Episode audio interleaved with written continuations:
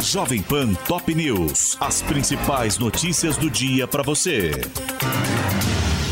Olá, aqui é Paulo Edson Fiore e estas são as principais notícias de hoje. Em ato para marcar um ano dos ataques às sedes dos poderes, autoridades se unem para defender punição aos envolvidos. Os presidentes do Executivo, Legislativo e Judiciário se revezaram em discursos para celebrar a vitória das instituições e reafirmar que não há perdão para quem atenta contra a democracia. Lula pediu responsabilização de todos que financiaram, planejaram e executaram os ataques e disse que perdão soaria como impunidade. O presidente classificou Jair Bolsonaro como golpista e sugeriu a renúncia de mandato a quem ainda duvidar das urnas eletrônicas, citando os três filhos parlamentares do ex-mandatário. Já Rodrigo Pacheco anunciou a retirada de grades do Congresso um ano após a invasão. Em discurso no evento Democracia Inabalada, sem a presença do chefe da Câmara, Arthur Lira,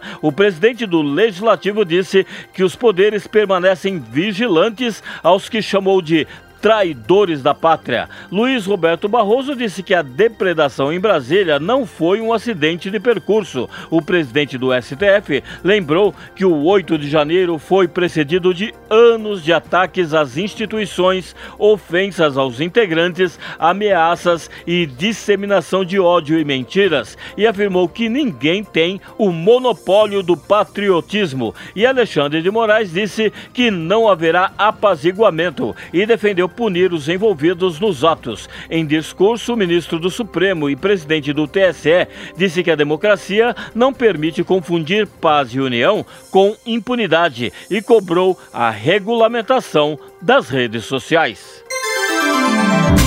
Rodrigo Pacheco e líderes partidários se reúnem nesta manhã para debater a MP que reonera a folha de pagamentos. Parlamentares e setores da economia querem que o presidente do Congresso devolva o texto ao governo por contrariar decisão do legislativo que já havia derrubado o veto de Lula e prorrogado o prazo do benefício.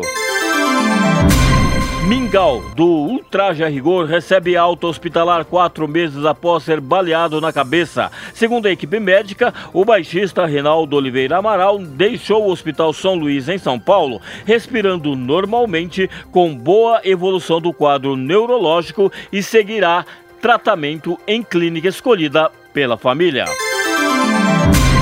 Chuva forte mata homem no interior de São Paulo e deixa quatro feridos no Ibirapuera. A vítima foi atingida por uma árvore quando saía do carro em Itupeva, a 71 quilômetros da capital, onde a estrutura metálica da marquise do parque caiu com a força do vento, atingindo frequentadores.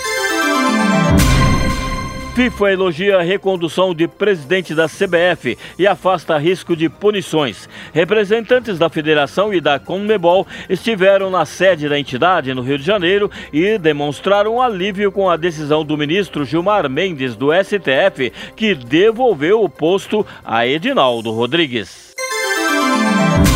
Franz Beckenbauer, lenda do futebol, morre aos 78 anos.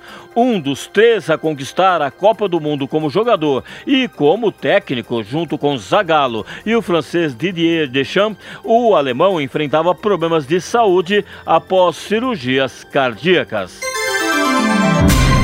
Papa diz que barriga de aluguel é prática deplorável. Francisco defendeu a proibição da técnica de gestação, afirmando ser violação dos direitos de mulheres e crianças, e chamou a teoria de gênero, que questiona a binariedade de feminino e masculino, de colonização ideológica. Equador decreta estado de exceção por fuga de líder de facção. A medida foi tomada após o Ministério Público anunciar que José Adolfo Macias Vilamar, conhecido como Fito, um dos principais criminosos do país, não havia sido encontrado na penitenciária onde deveria estar cumprindo pena em Guayaquil. Este é o podcast Jovem Pan Top News.